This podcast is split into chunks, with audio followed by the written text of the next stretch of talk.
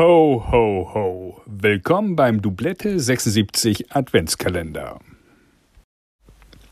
2021 erhielt Tore Meinecke den Du musst kämpfen Award.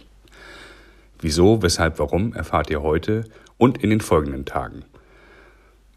November 23 haben wir die Folge mit Tore Meinecke per Call aufgenommen. Er saß in der Schweiz, wir saßen in Hamburg. Die Tonspur von Lars ist leider verloren gegangen, aber die Antworten auf unsere Fragen und unser Gespräch konnten wir wunderbar verwerten, sodass nichts verloren gegangen ist. Wie das Koma Torre Meinekes Leben veränderte, heißt ein Artikel aus dem Jahr 2014 von Lutz Wöckner von der Welt. Und diesen Artikel, den dürfen wir freundlicherweise in großen Teilen heute vorlesen. Als Einleitung gibt es nichts Passenderes. Viel Spaß dabei und viel Spaß bei den kommenden Folgen. Wie das Koma Tore Meinekes Leben veränderte. Veröffentlicht am 31. Januar 2014 von Lutz Wöckener, Sportredakteur der Welt. Ein Unfall beendete 1989 die Karriere des Tennisprofis Tore Meinecke. Er erwachte nach 35 Tagen aus dem Koma und begann ein neues Leben. Es war ein schöner Tag, dieser 28. Juni 1989. Durch das Fenster konnte Torre Meinecke die Sonne sehen, die auf Clermont-Ferrand herabstrahlte. Er hatte gerade gegessen, sich mit seinem besten Freund versöhnt und glücklich auf der Rückbank eines Renault Platz genommen. Er war ein gut aussehender Spieler. 21 Jahre, dunkler Teint, langes gelocktes Haar, austrainierter Körper. Einer, der die Tennisplätze in Miami, Melbourne und Monaco mit auffälligen Ketten um Hals und Handgelenk betrat. Extrovertiert, emotional, intelligent, charmant. Einer, der auch bei den weiblichen Fans gut ankam. In der Jugend war Boris Becker sein Doppelpartner gewesen. Mit 19 Jahren hatte er es bereits unter die besten 50 Spieler der Welt geschafft, war ins Davis Cup Team berufen worden, die Tennisnation Deutschland schien einen weiteren massenkompatiblen Hoffnungsträger bekommen zu haben. Er lebte auf Paradise Island, wie er und sein Bruder Björn ihre Häuser mit Tennisplatz vor den Toren Hamburgs nannten. Meinecke war dankbar für seine liebevolle Familie und dafür, dass er seinen Bruder als Trainer stets an seiner Seite wusste. Doch seine Gedanken in diesen Tagen gehörten Celine. Er war verliebt. Morgen würde seine Freundin ihn in der Mitte Frankreichs besuchen kommen. Alles schien perfekt. Savoir vivre. Es war nun nicht mehr weit bis zu dem Hotel. Der Chauffeur lenkte den Wagen auf eine Kreuzung. Ricky Ostertun, Meinekes alter Hamburger Kumpel, saß auf dem Beifahrersitz. Sein Bruder und Trainer Björn hinten links neben ihm. Sie hatten die Anschnallgurte ignoriert. Die Ampel wechselte von grün auf orange. Der Fahrer fuhr weiter und ungebremst in einen von links kommenden Lastkraftwagen des französischen Militärs hinein.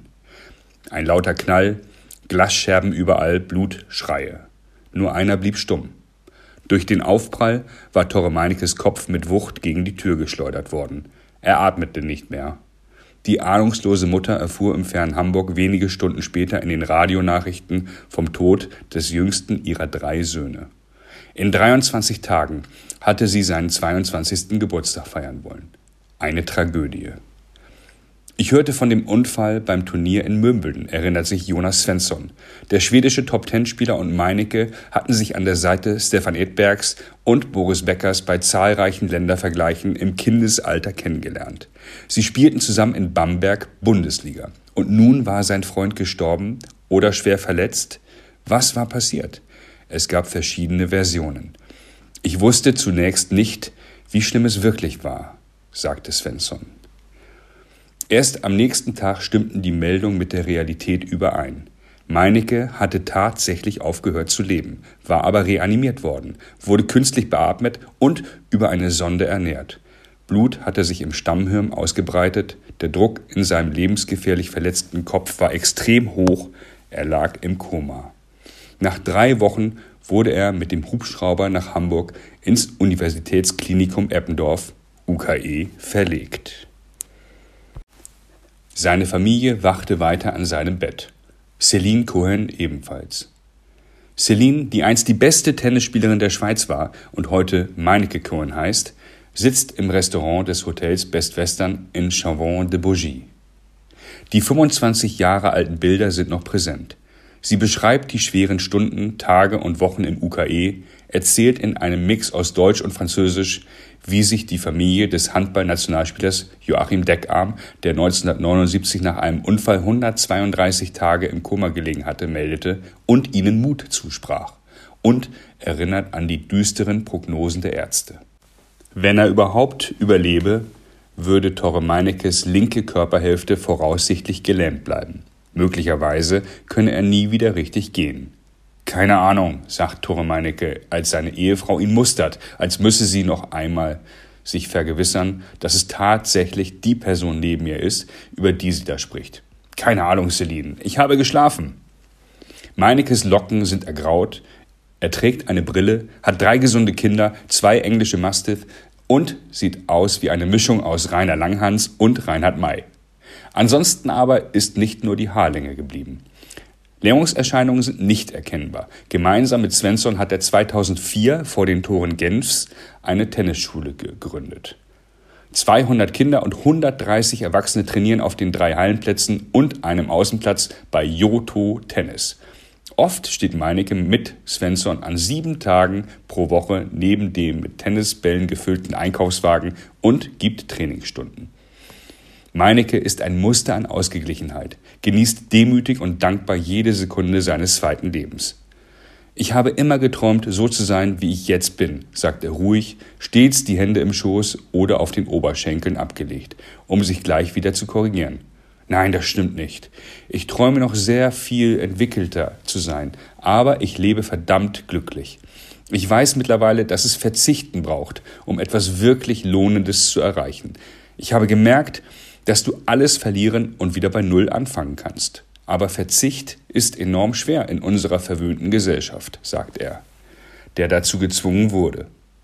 Ich war sehr bekannt in Deutschland, habe Tennis gespielt, war ein sportlicher Mensch, hatte einen hohen Lebensstandard und habe innerhalb von einer Sekunde alles verloren. Je schlimmer die Phase ist, die du durchlebst, desto schöner kann es auch sein, was du daraus gewinnst. Seine Erfahrungen brachten ihm absolutes Vertrauen in das Leben und ihn selbst zum Taoismus. Meinecke, schon vor dem Unfall an Philosophie und den großen Fragen des Lebens interessiert, ist ein sehr spiritueller Mensch geworden, grüblerisch. Im Garten seines Hauses in Mies hat er aus schwarzen und weißen Steinen ein großflächiges Taiji, die Yin-Yang-Symbolik, angelegt. Buddhistische Figuren prägen das Bild. Er liest Dan Millmans Werk der Pfad des friedvollen Kriegers. Im Gespräch verdeutlicht er sein Lebensmotto, bleibt dabei aber eher Ratgeber, weniger Missionar. Meinecke glaubt fest daran, dass dem Gutes widerfährt, der Gutes tut. Er raucht nicht, trinkt kein Alkohol. Zum Essen empfiehlt er den vegetarischen Burger mit Pommes frites. Meinecke glaubt nicht an Zufälle, weder bezüglich seiner Genesung noch bei der Entstehung des Unfalls. Am Tag des Unglücks hatte er in der zweiten Runde des Tennisturniers gegen Ostertun spielen müssen. Die langjährigen Freunde gingen sich seinerzeit nach kleinen Streitereien aus dem Weg, trainierten nicht mehr zusammen. Meinecke hat Matchball. Sein zweiter Aufschlag verspringt. Womöglich von der Linie. Ostertun kann den Ball nicht mehr ins Feld retournieren. Game, Set and Match, Tore Meinecke, sagt der Schiedsrichter. Doch Meinecke fragt, Ricky, war der wirklich gut? Ostertun hat Zweifel. Ich glaube nicht. Dann wiederholen wir den Punkt. Meinekes überfaire Geste kostet ihn das Match. 5-7 heißt es am Ende des dritten Satzes. Er verliert. Und gewinnt dank seiner Geste den Freund zurück. Er hätte längst im Hotel gelegen, als der Militär-LKW die Kreuzung querte. Natürlich, denn ohne meine Aktion wären wir ja gar nicht erst essen gefahren, weiß auch Meinecke. Was für eine Chance. Der Unfall war wahrscheinlich sehr schrecklich, aber was für eine Chance. Wo andere mit dem Schicksal hadern, ist er geradezu dankbar für jede Erfahrung. Das Leben gibt dir immer eine Chance. Und je schlimmer deine Situation ist, desto größer ist die Chance, diese auch zu ergreifen. In meinem Fall war das sehr einfach, weil ich mich nicht mit der Zeit vor dem Unfall verglichen habe. Ich habe geschaut, was ich nicht kann und durch den Sport gewusst, dass es nie besser wird, wenn ich es nicht trainiere. Und dann habe ich trainiert. Total ohne Frust. Es war die schönste Zeit meines Lebens. Ich war sowas von glücklich. Meinecke trifft keinen Ball mehr. Nach vier Wochen konnte er wieder eigenständig atmen. Hin und wieder bewegte er einen Zeh oder einen Finger. 36 Tage nach dem Unfall wachte er auf. Erst nur für eine Sekunde. Am zweiten Tag war ich 10 Sekunden wach. Am dritten 20 Sekunden. Dann eine Minute, dann eine Viertelstunde und irgendwann einen ganzen Tag. Das hat ihm seine Familie erzählt. Er beschloss, die folgende Rehabilitation zu Hause mit Bruder Björn und dessen Frau durchzuführen. Sein ältester Bruder Herwig holte ihn aus dem Krankenhaus ab und warf dem immer noch halbseitig gelähmten Patienten die Autoschlüssel des BMW zu. Hier, wenn du jetzt nicht Auto fährst, wirst du nie mehr Auto fahren. Meinecke fuhr. Wo sich andere Rechtshänder gefreut hätten, dass die schwächere linke Seite in Mitleidenschaft gezogen wurde, änderte Meinecke seine Gewohnheiten. Er begann alles mit links zu machen. Als ihn seine Eltern in sein bevorzugtes japanisches Restaurant einluden, legte er Messer und Gabel zur Seite, bestellte sich Stäbchen und aß mit der linken Hand. Zwei Stunden warteten alle, bis er das erkaltete Essen in den Mund bekommen hatte. Er balancierte in der belebten Mönckebergstraße auf dem Kannstein, fiel immer wieder auf das Pflaster der belebten Einkaufsstraße, richtete sich auf und versuchte es erneut. Keine Scham, keine Pause.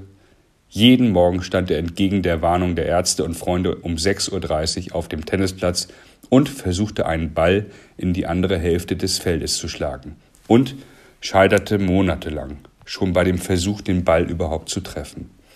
Seine Moral und sein Wille aber blieben ungebrochen. Heute erinnert nur noch eine Narbe auf Höhe des Kehlkopfes an die Zeit im Koma. Im linken Arm ist noch zu viel Spannung. Und manchmal spricht er Sätze doppelt, weil ihm die Aussprache nicht deutlich genug war. Er entschuldigt sich dann. Weiter daran arbeiten, die Herausforderungen des Lebens als Chance begreifen, Gutes tun. Anderen und damit auch sich selbst. Ein besserer Vater will er werden. Das ist es, was ihn antreibt. Es kann natürlich auch sein, dass es einfach Glück war, dass es so positiv verlaufen ist und dass ich diese Einstellung habe, sagt er. Ich glaube es aber nicht. Björn Meinecke, jahrelang Torres Mentor und geistig wie sportlich inspirierendes Vorbild, sieht den Grund für die sensationelle Genesung vor allem bei seinem Bruder selbst. Es ist eine sehr schöne Geschichte und er hat sich da selber rausgekämpft. Es war unglaublich, was er geleistet hat. Celine stimmt ihrem Schwager zu. Ich hätte es niemals für möglich gehalten, dass ein Mensch so zurückkommen kann, von so wenig wieder nahezu völlig normal zu werden. Es ist ein Wunder, sagt die zierliche Ehefrau, ohne über die Jahre etwas von ihrer Fassungslosigkeit eingebüßt zu haben. Tore Meinecke sagt, es ist enorm wichtig, dass du das Leben liebst, damit das Leben dir diese Liebe zurückgeben kann. Es ist das Schönste für mich, unfassbar ausgeglichen zu sein, aber auch energiegeladen. Das macht einen friedvollen Krieger aus. Lars Kreinhagen und Tom Heinkel bedanken sich außerordentlich bei Tore Meinecke für die unter die Haut gehende Folge, für den Einblick in sein Leben, für ja, die unglaublichen Anekdoten auf dem Court und neben dem Chord. Wir bedanken uns natürlich auch bei Ricky Ostertun für die Sprachnachricht und freuen uns, dass er auch bald zu Gast sein wird. Und herzlichen Dank an Kali Unterberg von Axel Springer und Lutz Wöckener, der den exzellenten Weltartikel geschrieben hat.